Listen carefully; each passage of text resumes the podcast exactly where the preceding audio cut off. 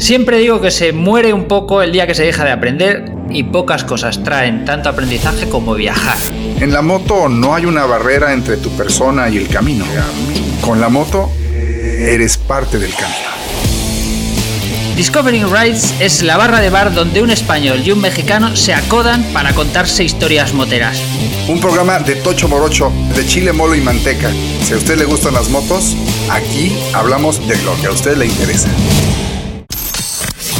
W Radio. Vamos a escucharnos. 96.9 FM. W Radio. Estás escuchando. La voz de la América Latina desde México. Si es radio, es W. W Radio. Vamos a escucharnos.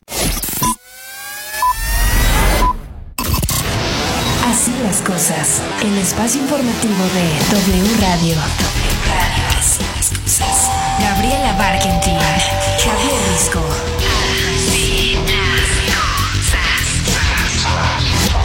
Ya comienza la información. Así las cosas. W Radio. Continuamos.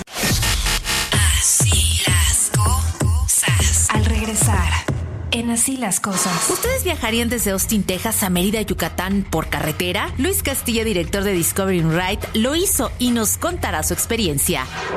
Estás escuchando Así las cosas.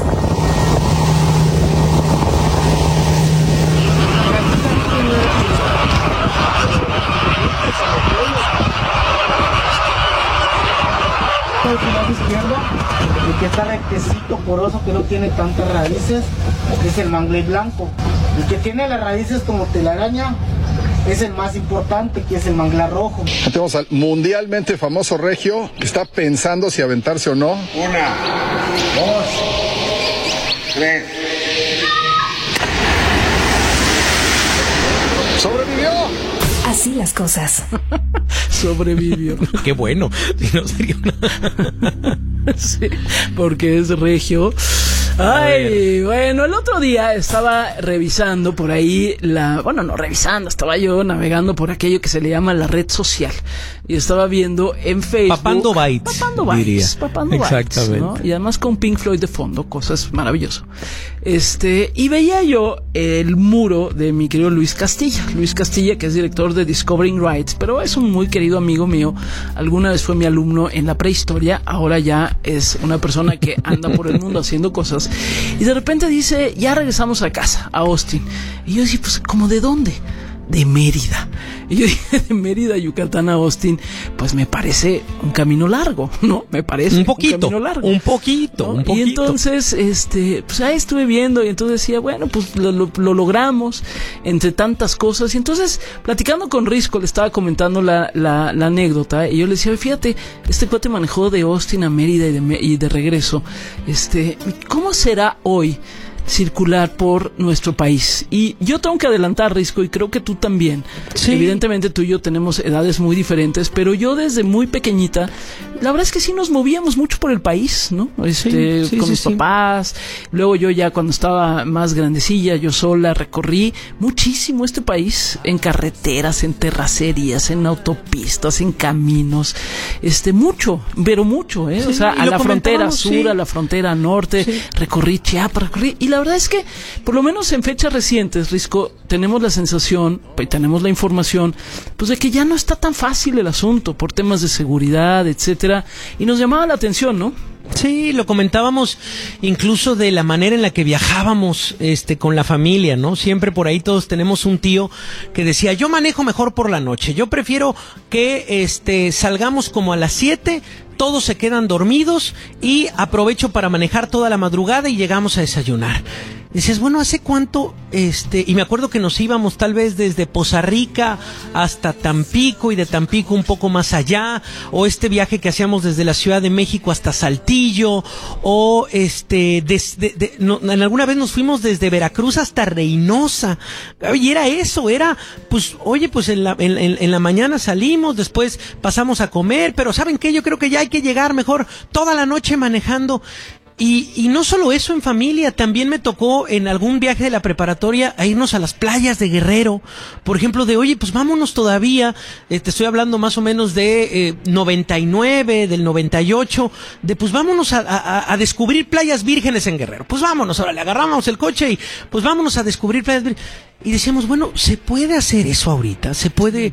se- es, es una misión casi suicida meterte a algunas partes de México, de recorrer la carretera por la noche. Y de verdad nos llamó mucho la atención Sí, lo que hizo no. Luis. Así es. Y tenemos en la línea precisamente a Luis Castilla, director de Discovering Rights. Querido Luis, ¿cómo estás? Buenos días. Ah, buenos días, eh, ¿cómo, ¿cómo les va mi querida Gaby? Eh, mi querido Javier. Bueno, ¿Qué eh, muy contento de estar aquí con ustedes. Estás narrando como si estuvieras en un partido de fútbol, mi querida Gaby, mi querido Javier. Sí, ¿Cómo están? Pero bueno.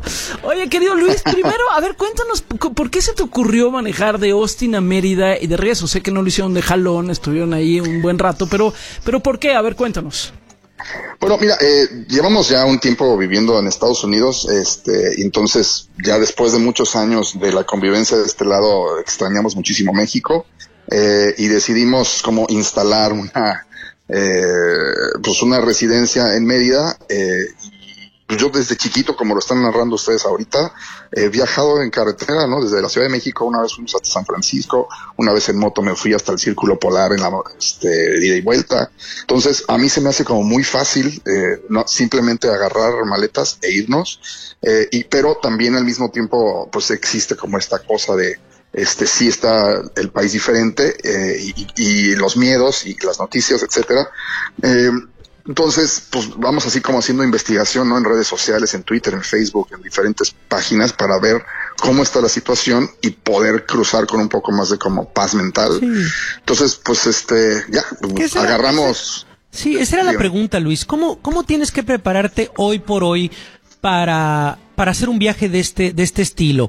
Eh, viajas por las noches, cuando llegas tal vez a algunos estados, porque bueno, Yucatán podemos decir que es un estado tranquilo, es un estado con los índices de violencia este, más bajos en todo el país, pero ¿qué pasa cuando pasas por Veracruz, tal vez cuando pasas por, eh, digo, eh, nada más menciono algunos, puede ser el propio Tamaulipas, lo que puede ser también Guerrero, lo que ha significado Guanajuato también. ¿Cómo te preparas y, qué ha cambiado de aquellos viajes que hacías tal vez hace 15, 20 años? Sí, bueno, como decían hace rato, o sea, los viajes que podrías hacer por toda la República eh, sin ningún tipo de preocupación, creo que están un poco este, en el pasado, pero tampoco es que ahora necesariamente que pongas el, pie afuera ya te vaya a suceder algo. O sea, como es, es como medir un poco el riesgo, ¿no? Como motociclista todo el tiempo estás eh, expuesto a riesgos y sabes cómo, cómo manejarlo, cómo minimizarlo. Entonces tenemos una gran cantidad de páginas en las redes sociales, este, donde vamos como viendo eh, cómo está la situación de seguridad, qué incidentes están sucediendo en ese momento por los lugares. Eh, y tomamos así como decisiones de súper sentido común. Por ejemplo, en la frontera, este, a mí me gustaba cruzar de noche para poder llegar todavía con luz de día a la Ciudad de México, así con bastante tiempo, llegar a comer. Ya eso sí realmente es casi eh, imposible, sobre todo en la región de Laredo. Cruzar de noche es súper peligroso. Ya habíamos tenido pues, un incidente, ¿no? Así que, eh, por una parte investigación y por otra experiencia, ya estuvieron a punto de detenernos cruzando la garita entre Estados Unidos y México a pocos metros de donde están los militares. Quisieron asaltarnos y de puro, pues por pura suerte logramos escapar. Este, entonces lo que hacemos ahora es este, buscar como los cruces donde hay menos incidentes, cruzar ya de día. Eh, en esta ocasión cruzamos por Piedras Negras y tuvimos la mala suerte de cruzar en los momentos donde era la época navideña, entonces fue todo un show poder pasar, había 40 millas de fila, este, eran dos días, eh, pero, o sea, mi, mi, mi punto es, eh, hay, sí, ciertamente hay partes de la República en la que uno debe tener cuidado. Como dices, Tamaulipas es una de ellas, Veracruz es otra. Entonces, los- las cosas de sentido común son toma este, los caminos de día, eh, circula más o menos en las épocas en las que hay cierto tránsito para que no estés solo en el camino, eh, vete por los caminos de cuota, eh, trata de cruzar las partes como más difíciles justamente de día y, y tenemos como eh, vamos por etapas, ¿no? Llegamos a la Ciudad de México y ya estamos como en un poco, un ambiente un poco más seguro. Eh, que curiosamente, cuando era niño, la Ciudad de México se veía en provincia como la parte problemática y que todo el mundo tenía miedo de ir. Ahora lo vemos como un sitio seguro, eh, Yucatán obviamente, Campeche. Así que vas así como aventándote a, a- a burbujas de seguridad, también un poco este pues esperando que, que no suceda un riesgo calculado finalmente. ¿no? Oye, me gustó eso de burbujas de seguridad. Oye, Luis, y, y por ejemplo, eh, no sé, retenes, Guardia Nacional, ¿qué experiencia tuvieron, por ejemplo, en este último viaje?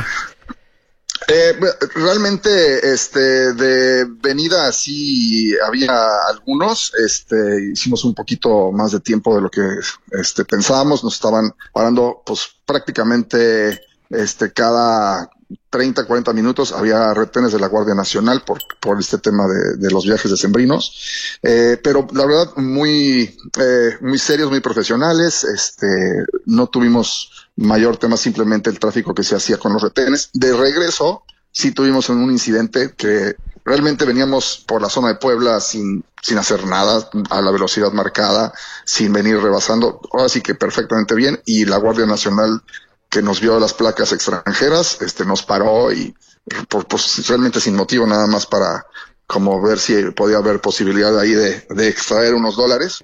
Este, y finalmente no sucedió.